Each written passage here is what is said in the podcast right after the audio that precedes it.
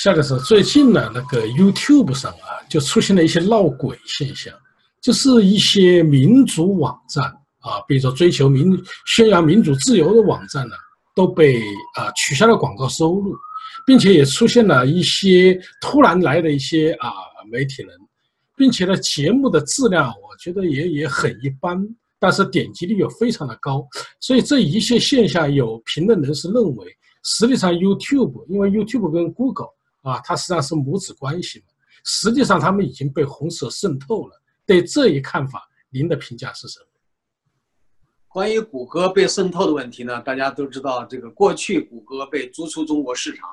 那时候很多人都表达抗议，很多人到那个谷歌在北京的那个总部，在中关村那边啊，就是大家都跑去啊，这个献上花环啊、花鲜花呀，表达一些留恋之情。所以那个时候，大家对谷歌是非常崇敬和支持的态度，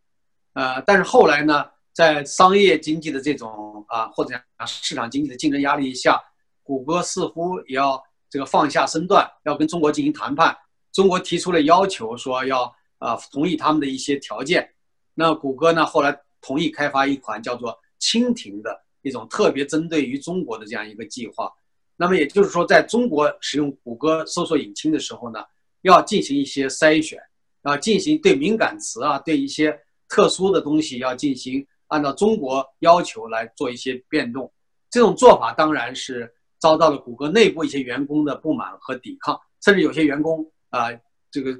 表达了这样一种愤怒的这种抗议啊，表示辞职，而且已经有很多呃员工辞职了。那么现在来看呢，这种渗透有一些可能是呃默不作声的，因为有很多的。华人员工嘛，这么大的一个谷歌公司里边，华人员工很多，所以呢，这些华人员工里边或多或少的有一些会受到中共统战政策啊这个威胁利诱的影响啊，所以有些人可能会就范，那么这点完全不能排除这种可能性。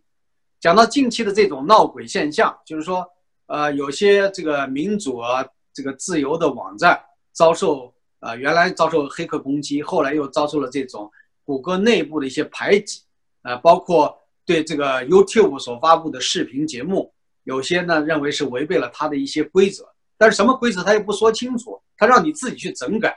你整改来整改去，几个月过去了，他也不给你真正恢复，啊，尤其是这个呃这种货币化广告的收入基本上就停止了，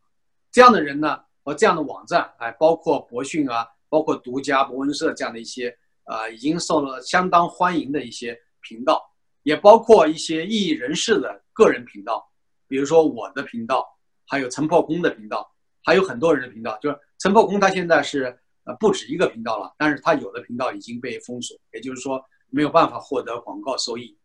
那我个人呢，就这么一个频道啊，现在已经被呃停止了这种广告啊市场化的收入啊。那么我现在呢，就是说呃。又开设了一个新的啊，新的这个频道，叫做这个呃苦口良言，就是说这个中国的一句成语啊，苦口良言啊，因为我呢名字里边最后有一个字是良，对吧？苦口良言，我是用这种啊，就是苦口的方式来希望唤醒一部分中国人啊，所以这是我的用意。如果大家还想继续支持我啊，这个看我的一些新的视频。那可以到苦口良言这个频道来，啊，虽然我现在呢还在刚刚开始建设，呃，可能还要有一段时间。那么对于我的现有的那个频道啊，这个今今世记名夏夜凉，对吧？这个频道呢，呃，我仍然没有放弃，我还要进行最后的努力，也就是说要跟这个 YouTube 进行交涉。怎么交涉呢？他是要你自己整改，他也不给你任何提示，他说。呃，你有一些跟我们的政策不相符的地方，你去整改，啊，一个月之后你再重新申请，很可能呢，一个月之后你申请的结果呢也是枉然，因为我听很多人告诉我，就一个月之后还是没有结果，这最后不了了之，他最后呢也不给你任何的广告收入，啊，那么当然有人说你做这个东西也不完全是为了收入啊，你可以完全义务的去做呀，啊，当然我也不能说呃，就是说一个都不做，我肯定还会做。但是要讲我完全的啊没有任何的这个经济支持的话，确实不能够长期啊，应该说难以长期为继。来就是希望能够通。过一些市场化的这种呃活动，既能够这个表达我自己个人的观点，对这个整个世界的中国的时事进行跟踪报道、进行评论，啊，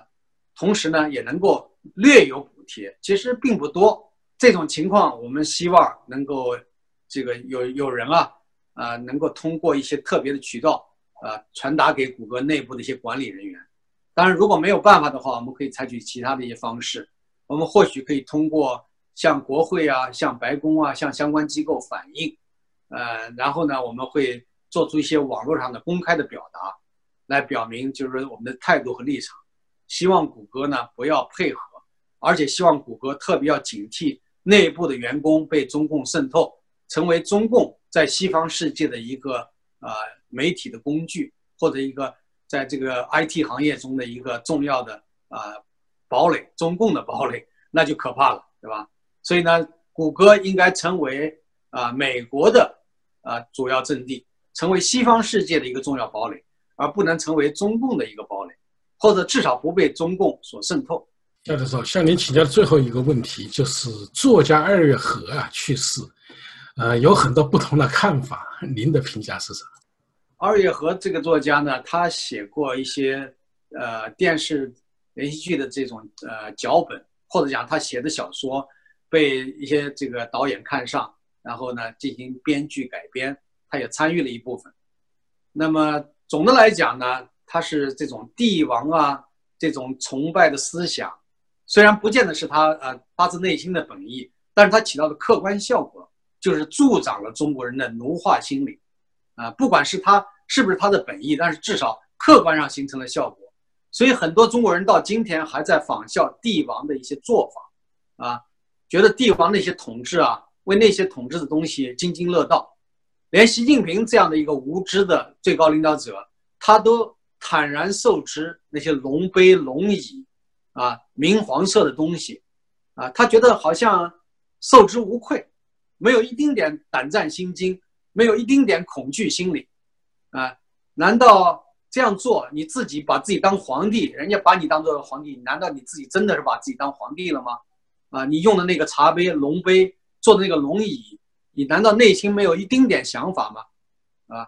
所以这个二月河的这些作品，啊，与其说受大众欢迎，不如说是，呃，成为一个麻醉大众的鸦片，